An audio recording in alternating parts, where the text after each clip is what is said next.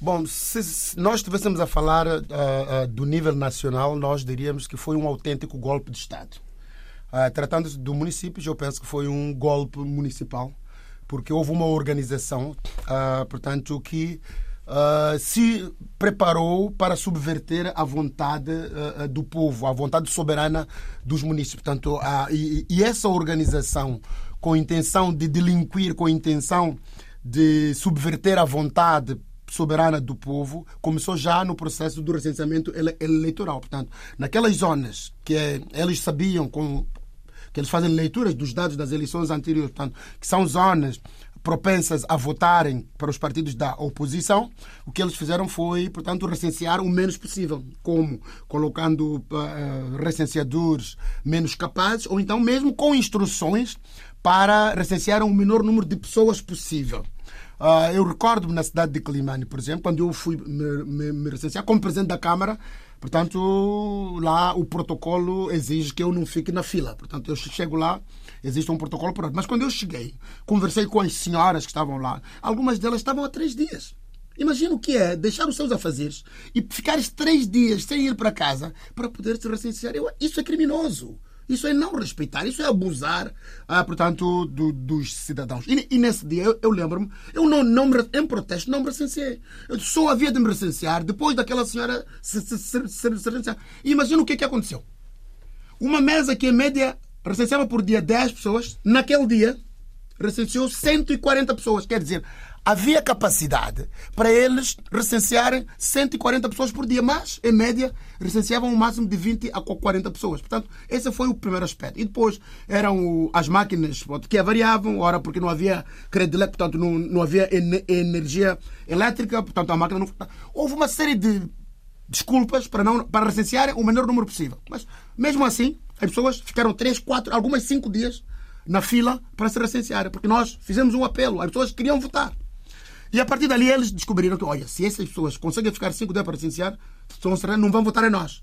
Então foi aí que eles despertaram e montaram um esquema para, de facto, produzir uma fraude. E, e a fraude consistia em quê? Em primeiro lugar, portanto, eles tinham uma lista dos membros da, da, da Frelimo que se faziam passar por observadores eleitorais e porque a lei diz que os observadores têm prioridade, então eles votavam, eram os primeiros a votar de forma fraudulenta. Segundo, é que eles entregaram boletins e nós encontramos. Nós encontramos pessoas com 20, com 21, com 25 boletins de voto. E algumas dessas pessoas, por exemplo, uma delas é a número 2 na hierarquia do Partido Frelimo na província da Zambésia. Essa senhora é a secretária provincial da Organização da Mulher Moçambicana, que é o, portanto, a Organização das Mulheres da Frelimo na província da Zambésia. O que é que eles fazem? O que é que essa senhora fez? Essa senhora tinha 15 boletins pré-votados já nas mãos. A pergunta que não se cala é como, é, onde é que ela conseguiu esses votos? Quer dizer que havia, foram impressos votos a mais. Portanto, a Frelimo tinha um late de votos que não eram os originais nas suas mãos. Também nós conseguimos encontrar o secretário distrital da Organização da Juventude Moçambicana, que é o braço juvenil da Frelimo, na cidade de Climane, foi apanhado com 21 votos. Nós levamos a eles para a Procuradoria-Geral da República. Eles foram julgados em tribunal. Eles confessaram que tinham boletins a mais e foram condenados. Dois jovens em Climane foram condenados a seis meses de prisão efetiva, estão agora presos. E a, a número dois da Frelimo, na província da Zambésia, que é a secretária provincial da Presidente da Mulher Moçambicana, apanhou 30 dias. A pergunta que nós colocamos é: como é que o mesmo crime, no mesmo dia, nas mesmas circunstâncias, uma das pessoas apanha 30 dias e a outra apanha 6 meses? E quando fomos ver quem eram as juízas envolvidas neste caso, uma delas, afinal de contas, é a esposa de um deputado da Frelimo, que é o chefe da Brigada Central da Frelimo na província da Zambésia. Portanto, há um conflito de interesses. Quer dizer, não, não há ética na nossa justiça. Esse, portanto, foi o primeiro aspecto. O segundo aspecto é que, nos locais da votação, quando houve uma instrução emanada, portanto, da, pela Frelimo, segundo a qual, isso foi-nos dito, nós constatamos, porque foi-nos dito pelos presidentes das mesas, em que a instrução era nas mesas onde o resultado for favorável à oposição, e em especial à Renamo, vocês não produzam nem as atas nem os editais. Ou seja, quando a contagem terminasse o presidente da mesa, pura e simplesmente, dizia que vou à casa de banho e desaparecia. Não regressava. Com o intuito de não haver prova sobre aquele resultado. Portanto, no, no fim, não, não havia nem ata, nem havia editais. Quando nós nos apercebemos, os nossos homens lá nas mesas começaram a ligar para nós que havia um fenômeno estranho. E como eram várias chamadas, a nossa central de monitoria se apercebeu. Então nós montamos uma equipa dirigida por mim próprio para várias assembleias de voto, onde a nossa estratégia era, de forma diplomática, convencer os restantes membros a preencherem as atas. A Frelimo não contava com isso. Então, e, assim foi, e assim foi detido. E foi, exatamente. Por quê? Porque a lei diz que quando o presidente não está, o vice-presidente pode assinar. E quando o vice-presidente não está, o primeiro, o secretário pode. Ou então, portanto, há uma hierarquia. E nós usamos esse dispositivo legal para podermos ultrapassar esta. Quando já íamos na última mesa, e foi assim que nós conseguimos os 39 editais. Senão, nós hoje estaríamos a falar como aconteceu em várias cidades de Moçambique. As delegações de Darnamo estão a dizer que ganharam, mas não têm provas. Em alguns locais, porque pois. houve uma intenção de não produzir as provas, o que é criminal, é ilícito. Está a acusar então a Frelimo de montar Estou verdadeiramente um esquema, um esquema e desde o início fraudulento desde o início do processo. E aqui tem responsabilidade o Presidente da República, o Presidente Nunes, tem responsabilidade o Secretário-Geral da Frelimo e tem responsabilidade o Sr. Celso Correia, que é o chefe da campanha da Frelimo. Esses senhores devem responder perante a Justiça. Porque... E, o, e, o, e a CNE e o STAI? A CNE também entrou na jogada. Tanto a CNE ao nível nacional, o bispo, aquele bispo, de bispo não tem nada. Só pode ser um diabo com as capas, com as mas, vestes mas de um bispo. Mas absteve-se. Absteve Mas não. O meu pai ensinou-me, em criança, disse, meu filho, quando tu veres uma situação de injustiça, não te abstenhas. Porque quando um gato está a perseguir um rato e tu dizes que eu sou neutro, na verdade, será que tu estás a favor do gato. Porque o gato vai comer o rato. Portanto, este bispo está a favor de tudo o que aconteceu. Ele não pode se abster. Primeiro por ser presidente, mas em segundo lugar porque ele tem uma obrigação moral de dizer a verdade. Um religioso deve respeitar a verdade, deve ser justo, deve exigir a transparência. Não foi o que aconteceu. Portanto, mas este é um aspecto. Ora, nas, quando eles começaram a notar de que nós estávamos a convencer os membros das mesas a assinar, já tínhamos um número considerável de atas, entraram na terceira estratégia, que era simular um conflito. Mandavam um jovem empurrava, por, por exemplo, a mim. Um deles veio e empurrou. E depois a FIR, que é a Unidade de Intervenção Rápida, que é a Polícia de Choque de Moçambique, lançava gás lacrimogêneo. Lançando gás lacrimogêneo, aquilo dói na, na vista. Portanto, as pessoas fugiam. Aconteceu comigo. E eu tive que convencer as pessoas: olha, peguem água, lavem a cara. Peguem um lenço, molhem, lavem a cara. Mas não abandonem as mesas. Foi assim. Aquilo era guerra. Era um terrorismo de Estado. E os jovens, por acaso, em algumas mesas usaram esta, esta tática e não saíram. Qual é a ideia? Lançar o gás, as pessoas fogem, então eles ficam, como já tinham os boletins pré-votados, iriam introduzir na, na urna. Porque a lei Moçambique diz que, bom, mesmo que tu tenhas uma urna onde estão inscritas 600 pessoas, se aparecerem 1.500 votos, o que vale é o número de votos que estava lá na, na, urna. E eles sabem disso. É uma lei que foi aprovada porque a Frelimo tem a maioria. Portanto, já até a própria bancada da Frelimo faz parte deste esquema. Eles já sabem o que devem fazer nesses casos. Então, quando eles notaram de que nós estávamos a ter as atas, e isso era contra o plano deles, conseguimos as tais 39 atas, é quando um dos membros da Assembleia, que era a Assembleia de votos que estavam no campo municipal, o campo do Benfica, eu ouvi ele ligar para o, para o comandante da Polícia de Intervenção Rápida. Afinal, todos os presidentes das mesas e os secretários que eram da Frelimo, que foram trazidos de outros distritos, eram professores. Um deles era professor, diretor da escola secundária de Namarroy. Há cerca de 400 km de Climane. Trouxeram essas pessoas porque eles diziam que não confiam nos professores de Climane. Então tinham que trazer professores de outros distritos, que não tinham eleições, que era para virem a Climane. Aliás, vieram a Climane, foram colocados como presidentes das mesas, com a promessa de que eles iriam ter uma pro progressão rápida na, na carreira. Então, esse é que seria o pagamento. E eles chegaram lá, fizeram de tudo para subverter, na esperança de que vão ser promovidos na, portanto, no Ministério da Educação. E aí está um outro problema. É por isso que, por exemplo, o decreto 33 barra 2006 diz que nas áreas municipalizadas a educação primária e a saúde primária deve estar com os municípios. Mas desde 2006 que não há essa transferência. Por quê?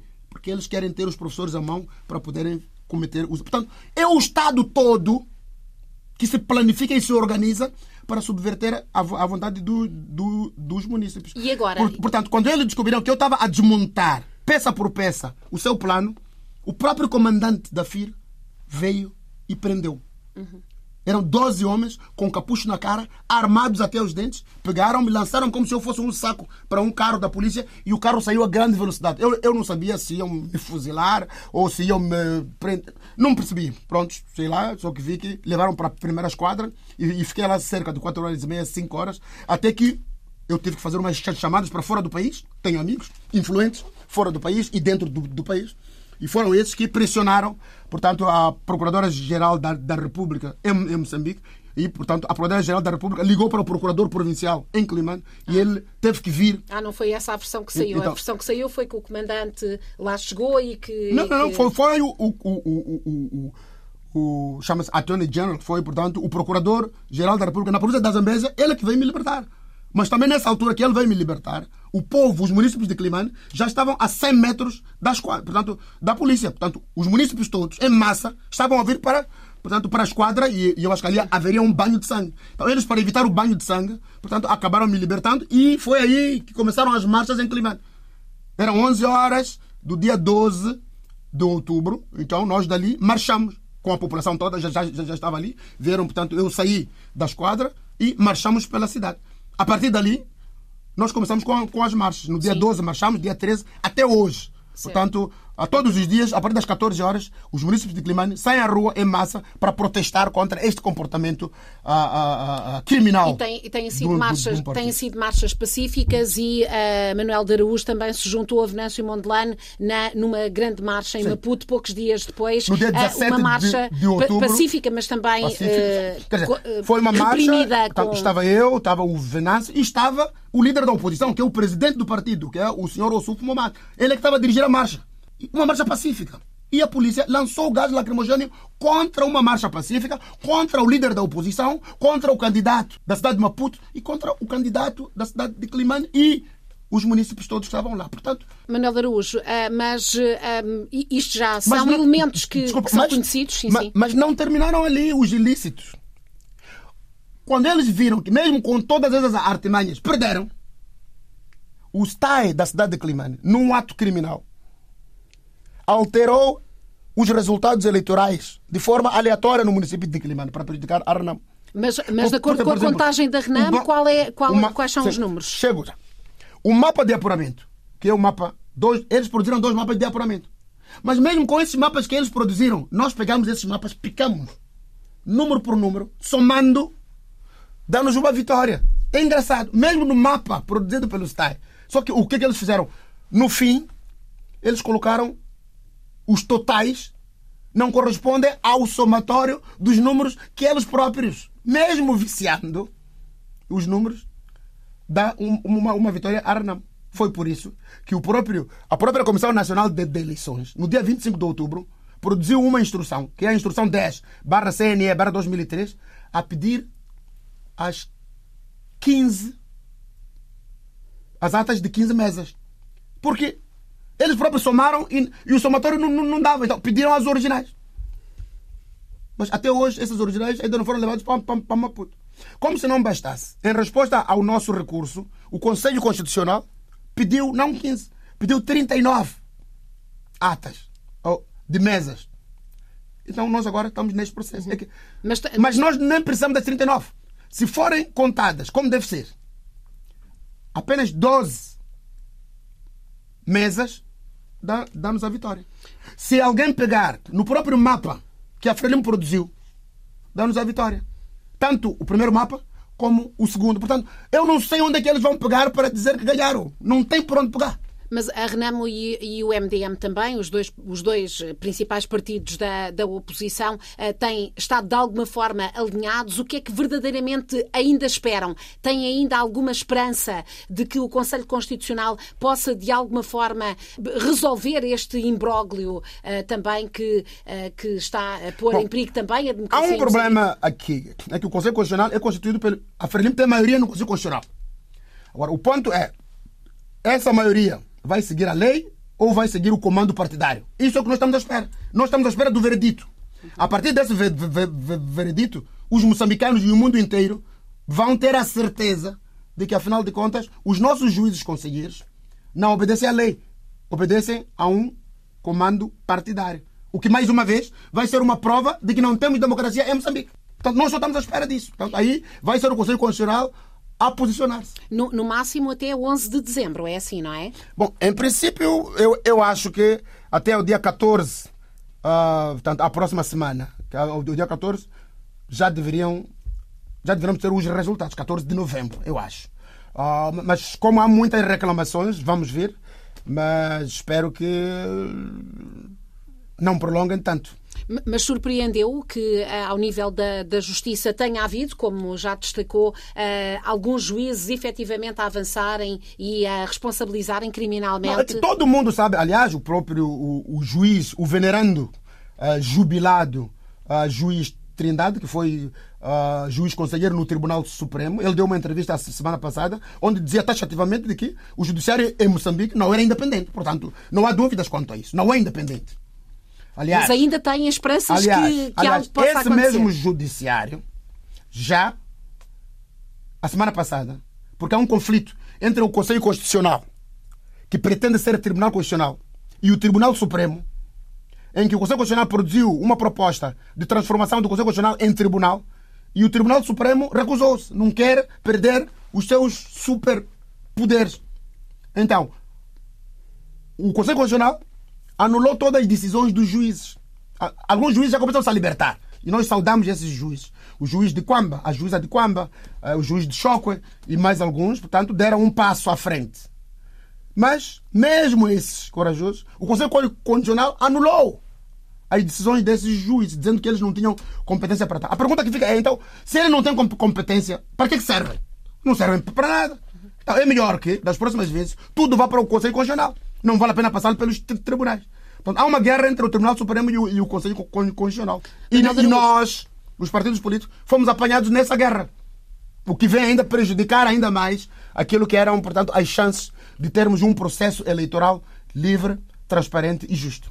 Manuel Araújo é uma das vozes mais jovens da oposição, oposição que, como uh, já dissemos, uh, tentou alinhar-se também nisto, independentemente uh, da, do que sair do Conselho Constitucional. Acredita que estas eleições e tudo o que se passou, a forma como foi conduzido o processo, pode iniciar uma nova era na política moçambicana, porque dizia-se muito que a Renamo era ainda um partido conotado com esta, com esta luta armada, acabou por emergir esta nova geração de uh, políticos uh, com muitas qualificações que têm vindo a dar provas da sua competência. E também dentro da Frelimo uh, é notória uma cisão entre os mais velhos, mesmo entre os mais velhos que são tidos ainda como vozes de referência dentro do partido histórico, mas ao mesmo tempo também os mais jovens quadros como Samora Júnior que vieram posicionar-se contra a forma como tudo isto aconteceu. Primeiro quero saudar ao Samora Machel Júnior pela coragem Quero saudar a Graça Machel pela coragem. Quero saudar uh, relativamente, digamos, de forma relativa ao Tomás Salomão, ao Teodato Unguana, que foi ministro, antigo ministro da Informação. Ele foi juiz conselheiro do, uh, do Conselho Constitucional. Quero também saudar o professor do Dr. Teodoro Watt, que são algumas, e o filho do Jorge Rebelo, que são algumas das vozes com alguma ética, portanto, que nos dão alguma esperança de que, afinal, na Frelimo, parece-me que ainda, apesar de serem poucas minoritárias, ainda há pessoas com ética, ainda há pessoas que pensam no povo, ainda há pessoas que não estão na política para se beneficiarem a si próprios, mas estão na política para, por uma razão que é de servir. Portanto, há um, há um punhado Dantes, na Frelimo, a maioria era assim. Agora ficou um, um, um punhado desprezível, infelizmente. Ora, é verdade o que acaba de dizer, de que na, na Renamo surgiu uma nova vaga de jovens, portanto, jovens com graus uni, un, universitários. Oh, portanto, o, o Venâncio é engenheiro, eu tenho várias, vários mestrados. Com toda, com toda a legitimidade um que têm os mais velhos, não é? com a sua luta, mas exatamente, há outras... portanto, há uma nova geração de jovens formados, académicos, portanto, com graus uh, desde licenciatura até ao doutoramento, que não se revêem na estratégia uh, da violência armada. Então, nós e não foi fácil, não é? Ah, porque não, num primeiro sei, momento não foi essa, fácil. esse estigma da, da luta armada ainda surgiu, ainda mesmo existe, agora. Não. E agora surgiu. Nós é? temos ainda foi muita corrigido. gente, na, incluindo jovens formados, que já vieram até comigo, disseram, olha, por que, que nós não optamos pela luta armada? Nós estamos disponíveis para ir para as matas. Jovens, vem ter connosco. Nós vamos, vamos ter calma, vamos há uma outra forma de luta que nós podemos. E eles disseram, qual é essa forma? E foi quando nós começamos com, com as marchas. Mas mesmo assim, nós somos atacados todos os dias pelos radicais dentro do partido. Dizem, mas essas marchas vão dar em quê?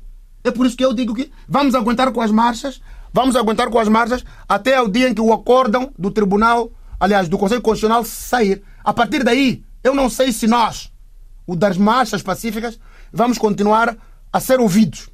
Porque os jovens podem deixar de nos ouvir e passarem a ouvir aqueles que optam pela violência armada. Infelizmente, se isso acontecer, com muita pena, Moçambique vai regredir para portanto, mais um conflito. Nós já temos o conflito no norte de, de, de, Moçambique, vamos ter um conflito já à escala nacional, armado, e infelizmente. E parece-me que essa é a intenção do presidente Newsom criar instabilidade para evitar ser julgado em Londres ou em, em, em Nova York. Porque ele, neste momento, como vê aqui em Portugal, só uma suspeição do primeiro-ministro, o primeiro-ministro deixou o lugar à disposição. Demitiu-se. Demitiu em Moçambique, há provas que envolvem o presidente da República. Ele, no lugar de se demitir, o que, o, o que ele faz? Ele invoca a imunidade por ser presidente para não ser julgado, para fugir à justiça. Ora, esse raciocínio que lhe faz pensar que se ele encontrar uma desculpa para continuar como presidente, nunca vai ser julgado. Ele tem medo de no dia em que ele se deixar de ser presidente, a imunidade acaba, vai ter que ir a Londres para ser julgado. Ou então vai ter que ir para Nova York, onde, aliás, já se encontra o antigo ministro das Finanças, que foi colega do presidente Nunes, onde ele era ministro da Defesa.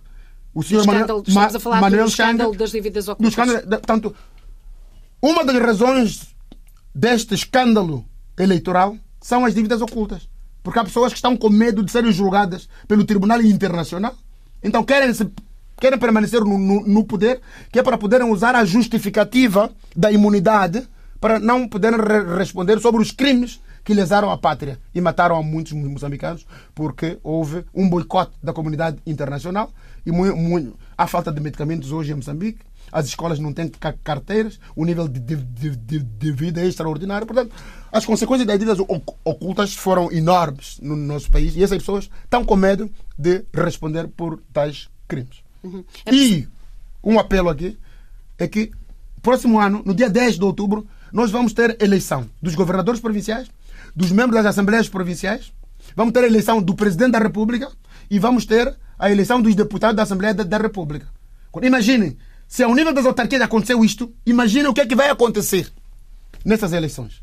Eu acho e, que vai ser uma guerra. E, e, e, tem algum comentário a fazer às reações ou não reações da comunidade internacional? Eu estou muito preocupado e ainda ontem manifestei essa preocupação a algumas pessoas próximas ao, ao poder aqui em, em Portugal, porque nós estávamos convencidos que o povo português era irmão do povo moçambicano, que o governo português era irmão do povo moçambicano. Afinal de contas, o governo português é, não é amigo do povo moçambicano, não é amigo de Moçambique. Portugal é amigo da Frelimo. Porque a embaixada de Portugal, e eu falei isso com o embaixador de Moçambique, de, eu falei com o embaixador de Portugal em Moçambique. A embaixada de Portugal em Moçambique mandou dois observadores para Climane. Isso que nós estamos a falar, a embaixada de Portugal viu. E esses observadores produziram um relatório. E esse relatório está com o embaixador de Portugal em Moçambique. E com certeza que esse embaixador fez chegar ao, mas, mas, Portugal, ao, ao contrário, por exemplo, da, dos Estados Unidos, claro. ao contrário de, do Canadá não, e de outros parceiros, não tomou, não tomou posição. Não tomou posição, mas é por isso que nós estamos a reclamar. Nós contávamos com a amizade de Portugal. Nós pensávamos que o governo português, o povo português, era amigo do povo moçambicano. Mas afinal, a conclusão que nós chegamos é que o governo português, pelo menos este governo socialista, é amigo da Frelimo. Não é amigo do povo moçambicano. Não é amigo de Moçambique. E isto preocupa-nos bastante. Nós esperávamos ouvir um comentário da CPLP. Ainda não ouvimos nada da CPLP. Nós já ouvimos do governo da Inglaterra, da Embaixada da Inglaterra, já ouvimos dos Estados Unidos, já ouvimos da Suíça, já ouvimos do Canadá, mas ainda. Da, da, da Comissão Europeia? Da, já ouvimos da, da Comissão Europeia, mas ainda não ouvimos de Portugal, ainda não ouvimos da França, ainda não ouvimos da Itália. Por interessantemente. Potências envolvidas a vossa Galp, a vossa Galp, uhum. a N da Itália, os países que estão a explorar o nosso gás não se pronunciaram. Portanto, eles trocam a dignidade do povo moçambicano, a democracia em Moçambique, trocam os direitos humanos pelo gás. O governo português trocou a amizade com o povo moçambicano pelo gás. O governo italiano, a primeira ministra da, da Itália, que até é da extrema-direita, foi a Moçambique naquela semana da, das eleições. Ficou um dia à procura do gás. Não lhe interessaram os direitos humanos. Não lhe interessaram a democracia. Então, isto preocupa-nos. A França que tem a Total a explorar o, nosso gás, a França, que tem a Total a explorar o nosso gás, não se pronunciou até hoje. Por quê? Vendeu-se ao governo da Frelimo por causa do gás. Isso preocupa-nos. Os governos da Europa deixaram de se preocupar com os direitos humanos, deixaram de se preocupar com a política externa ética, deixaram de se preocupar com a democracia por causa do gás. Por causa da guerra da Ucrânia. Como a Europa precisa de garantir o gás, preferem fechar um olho e ficarem com o gás. Isso preocupa-nos, por isso nós estamos a andar nesses países, encontramos com deputados da, da, Assembleia da República, com os líderes dos partidos, para explicarmos isto. Que não é isso que nós esperamos deles. Deles nós esperamos um maior, um maior engajamento. A defesa, nós, nós aprendemos, nós também não somos assim tão estúpidos. Nós sabemos que os países não têm amigos, os países têm interesses. Mas pelo menos finjam esses interesses. Porque está a ficar claro de dia de que Portugal, o interesse que Portugal tem é o gás. Em, em, em Moçambique. As pessoas podem morrer. Eles têm mais, estão mais interessados no gás do que na vida das pessoas, do que no bem-estar das pessoas. O governo da Itália, idem. O governo da França, idem. Não é essa Europa que nós conhecemos, ou que nós esperávamos. Nós esperávamos uma Europa que fosse amiga do povo moçambicano, que fosse amiga da democracia, que fosse amiga dos direitos humanos.